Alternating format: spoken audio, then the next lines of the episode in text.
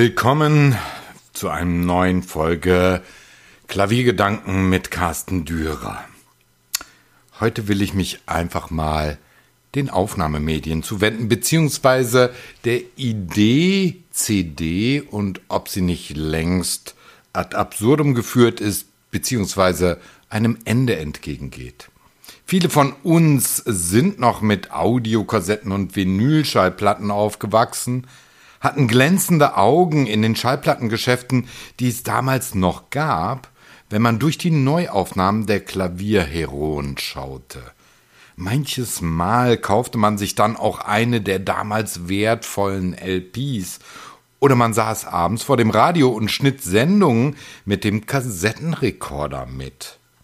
Das war spannend und wohl noch heute haben viele diese Kassetten, aber leider kein Abspielgerät mehr. Ich will hier aber nicht nur Nostalgie verbreiten, sondern einmal einen Blick auf die Entwicklung seit den 1970er Jahren werfen. Die Digitalisierung hatte schon früh seine Finger nach den Klangwelten der klassischen Musik ausgestreckt. Lange bevor die weit verbreiteten und üblichen Computer soweit waren, Tonaufnahmen vorzunehmen, gab es da beispielsweise schon die professionellen DAT-Rekorder, DAT, die eine Weile in Rundfunk und bei Klavieraufnahmen als Nonplusultra galten. Schon diese, wenn auch noch auf Band gespeicherten Daten, waren digital. Doch lange hielt sich dieses Medium nicht. Die CD und die CD-Rekorder kamen auf.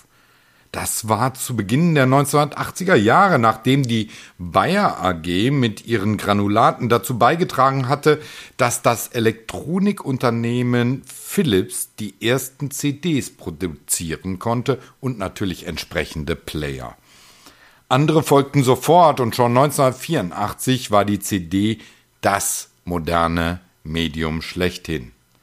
Zwar gab es noch Schallplattengeschäfte, die zum größten Teil auch noch Vinylschallplatten anboten, aber auch in ihnen wurde dieses Angebot immer stärker durch die CD verdrängt. Der Siegeszug der CD war eingeleitet und schon fast vollbracht. Die Digitalisierung hat aber erst einmal die Schallplattengeschäfte selbst betroffen und verdrängt. Denn heutzutage gibt es nur noch wenige davon. Und wenn man in diesen Verbliebenen noch nach klassischer Musik sucht, wird man oftmals enttäuscht, da die Auswahl meist stark eingeschränkt ist. Nur wenige große Fachgeschäfte haben noch ein ausgiebiges Klassikangebot, ganz zu schweigen von Jazz. Nein, der Handel ist ins Internet abgewandert, eine andere Art der digitalen Beeinflussung hat stattgefunden.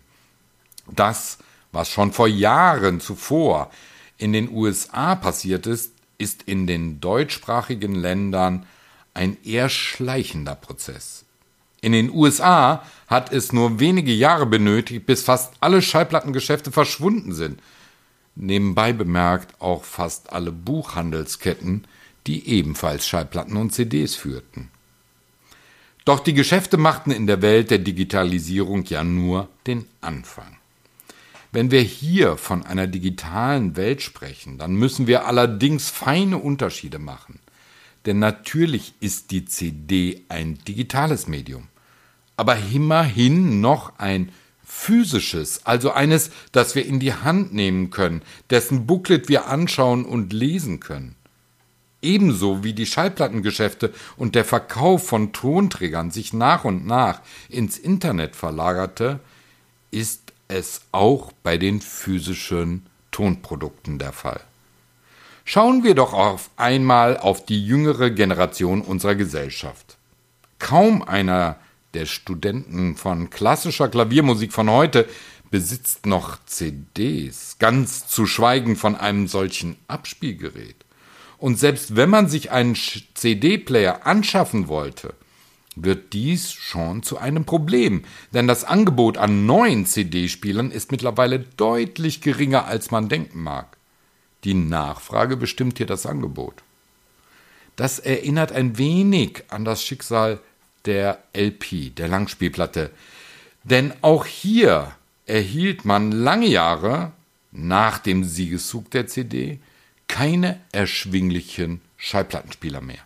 Natürlich waren im High-End-Sektor immer solche erhältlich, aber keine für die breite Masse zu sagen wir einmal normalen Preisen. Doch dann wurde es anders. Die LP errang sich unter Musikliebhabern wieder einen Stellenwert. Die sogenannten Disc-Jockeys, also die DJs in den Clubs, erkannten, dass die LP bestimmte Vorzüge hatte, um mit ihnen gut scratchen zu können, also über die Platte scratchen zu können.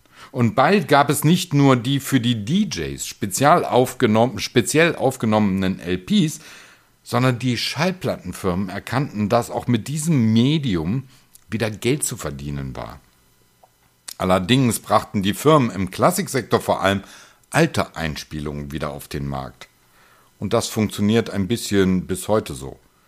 Im Rock- und Popbereich ist dies weitaus stärker verbreitet, auch mit Neueinspielungen.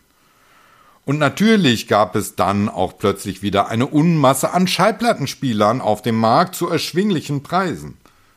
Natürlich sprechen wir im Klassiksektor von recht geringen Stückzahlen, wenn es um den Verkauf von Langspielplatten geht. Aber die Schallplatte hat ihre bestimmte Nische zurückerobert. Die jungen Leute von heute allerdings nutzen mittlerweile überhaupt keine Abspielgeräte mehr. Sie streamen, was das Zeug hält. Kein Wunder, kann man doch fast alle erhältlichen Einspielungen auch der klassischen Musik für nur 9,99 Euro beispielsweise auf Spotify hören.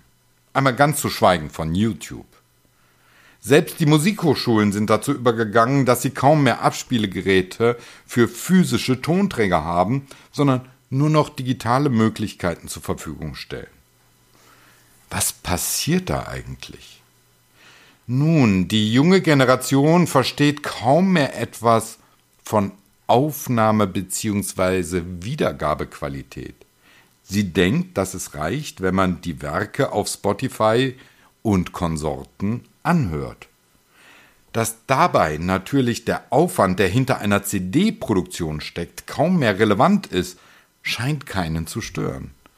Denn Spotify rechnet natürlich die Daten derartig herunter, dass der Klang nur noch ein schmieriges Abbild von den wunderbaren Klangmöglichkeiten der wirklichen Aufnahme wiedergibt. Erstaunt sind diejenigen, die mit Spotify aufgewachsen sind, wenn man ihnen eine CD auf einer guten Anlage vorspielt. Denn sie erkennen und hören den Unterschied natürlich sofort. Dadurch verändert sich allerdings nicht das Verhalten im Konsum von Musik. Ist die CD also ein Auslaufmodell. Komischerweise sind es doch die CDs, die als Grundlage für die preisgünstigen Streamingdienste dienen, denn es sind ja die CDs, die das im Streaming angeboten werden. Wenn aber fast 10.000 Euro ausgegeben werden müssen, um eine CD aufzunehmen und auf physischem Tonträger zu pressen, wobei die Pressung selbst für das physische Produkt selbst den geringsten Kostenanteil darstellt, dann stellt sich irgendwann die Frage, ob der Aufwand sich lohnt, wenn man dann doch nur ein reduziertes Abbild über die Streaming-Plattform verbreiten kann. Kann man das nicht auch günstiger aufnehmen, wenn man dann doch nur gestreamte Musik liefert? Meist sind es die Künstler, die die CDs finanzieren, gerade die Jüngeren. Sie beliefern eigentlich die Streaming-Dienste, denn selbst nach Konzerten verkaufen sie immer weniger CDs, da die meisten Menschen nun einmal ein Streaming-Abonnement haben und sich längst von Abspielgeräten für CDs verabschiedeten. Um selbst die geringen Kosten für die Pressung von CDs einzusparen, gibt es auch immer häufiger sogenannte rein digitale Veröffentlichungen. Das bedeutet, dass etliche Einspielungen schon nur noch digital verbreitet werden. Ja, die CD ist ein Auslaufmodell wie die LP seinerzeit, wird aber dennoch überleben, davon bin ich überzeugt. Denn als klingende Visitenkarte wird sie noch lange fungieren, denn ohne physische Einspielung kann man sich an bestimmten Stellen als junger Künstler nicht so leicht vorstellen. Auch wenn heutzutage schon viele nur mit Links auf Websites auf bestimmte Einspielungen aufmerksam machen. Die CD wird aber auch darüber hinaus überleben, allerdings als Nischenprodukt. Mit dem Vorstoß von Apple Music mittlerweile in Dolby Atmos Qualität Aufnahmen anzubieten, sind auch etliche kleinere Aufnahmeteams dazu übergegangen, sogenannte immersive Aufnahmen anzufertigen, also eine neue Form des Surround-Klangs auf etlichen Ebenen des Raumes vorzunehmen. Genau darin liegt wohl dann auch in Zukunft eine der Nischen, die die CD bzw. der Blu-ray-Datenträger seine Zukunft hat. Im High-End-Bereich. Blu-ray deshalb, da die Datenmenge für eine CD mit diesen immersiven Aufnahmen zu groß ist. Schon die SACD, die mehr Daten aufnehmen konnte, um hochwertige Aufnahmen zu verbreiten, hatte ihren Sinn. Doch fast alle spielen diese SACDs doch auf normalen Anlagen, wenn denn noch überhaupt ab, also in Stereoqualität.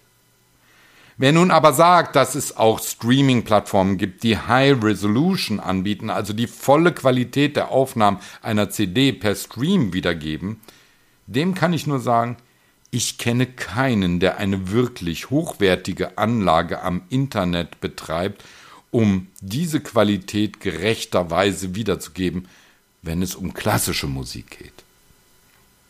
Die CD ist also ein Auslaufmodell für die breite Masse der Klavierliebhaber. In Zukunft wird sie eine ähnliche Rolle spielen wie die LP für Konnoisseure, die den vollen Klavierklang auch in den eigenen vier äh, Wänden erleben wollen aber sterben wird sie bestimmt nicht.